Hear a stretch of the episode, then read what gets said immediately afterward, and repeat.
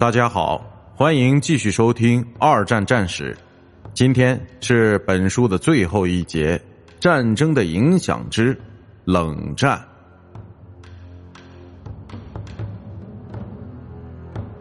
至一九四九年，国际事务的焦点已不再是处理第二次世界大战之后的相关事宜，相反，美国、苏联和其他很多国家都开始卷入到一场更加危险的新式战争中去，那就是冷战。至一九四七年中期，美国和苏联之间的关系已经处于低潮期。这两个国家从未完全信任过彼此，在战争结盟的时候便已如此，现在则变得更加糟糕。在当时，美国依然垄断着核武器，并且相当确定的是，美国及其盟友完全不受任何直接军事攻击的威胁。但是，欧洲的经济依然没有实现任何实质性的进展。也从未从战争的灾难中恢复过来，在这种氛围下，美国领导人开始担心，共产主义思潮或许会一路高歌猛进。这个问题的核心部分便在于，盟国的政策实际上阻止了德国的重新建设，因为在苏联领导下的盟国早已掠夺了德国的多数工厂和其他资源。让我们来看一下著名的马歇尔计划。随着马歇尔计划的宣布，所有这些局势都发生了变化。根据其计划的内容，美国的援助是要提供给所有的欧洲国家，也包括苏联在内。杜鲁门总统及其顾问给这些援助附加了条件。即接受这些援助的国家，同时也必须接受美国的监督，就要让其知道这些钱是怎么被花掉的。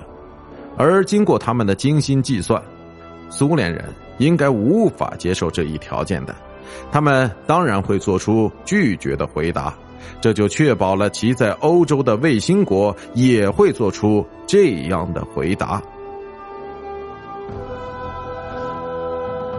马歇尔计划的援助是在一九四八年正式开始的，截至一九五一年，其提供给这些国家的援助数额超过了一百二十亿美元。从此，欧洲的经济开始逐渐有所起色，并超过了二十世纪三十年代的那些发展数字。国际贸易也开始繁荣起来。这不但有利于欧洲人，也有利于美国的经济发展。最后，由于还需要对这些援助如何分配的问题做出决定，因此欧洲国家便开始了经济合作的进程。而这一进程也促使了1957年欧洲经济共同体的成立，最后又发展成为今天的欧洲联盟。让我们来看一下新的德国局势。一九四八年三月，美国、英国和法国同意将他们在德国的占领区变成一个统一的实体。六月，他们为整个地区引入了一种全新的货币，从而取代了一直在那里继续沿用着的希特勒时代的帝国马克。由于苏联在战后欧洲政策的主要目标是确保德国再也无法恢复其在这个大陆的主宰权，因此任何预示着德国经济复兴的措施都被视为一种威胁。苏联对盟国货币改革以及其他措施的回应，便是关闭所有通往柏林地区的公路和铁路。这一柏林封锁政策被视为冷战时期第一次最为公开的对峙。苏联人原本希望盟国会放弃对德国采取的原有计划，而没有料到盟国会通过空运的形式来对这座城市给予物资补给。数百架美国和英国的飞机每天都会飞入这座城市的上空，并运载着柏林人所需要的所有物资。在如此补给下的这座城市，一直撑到一九四九年，苏联人开始采取温和的态度之时。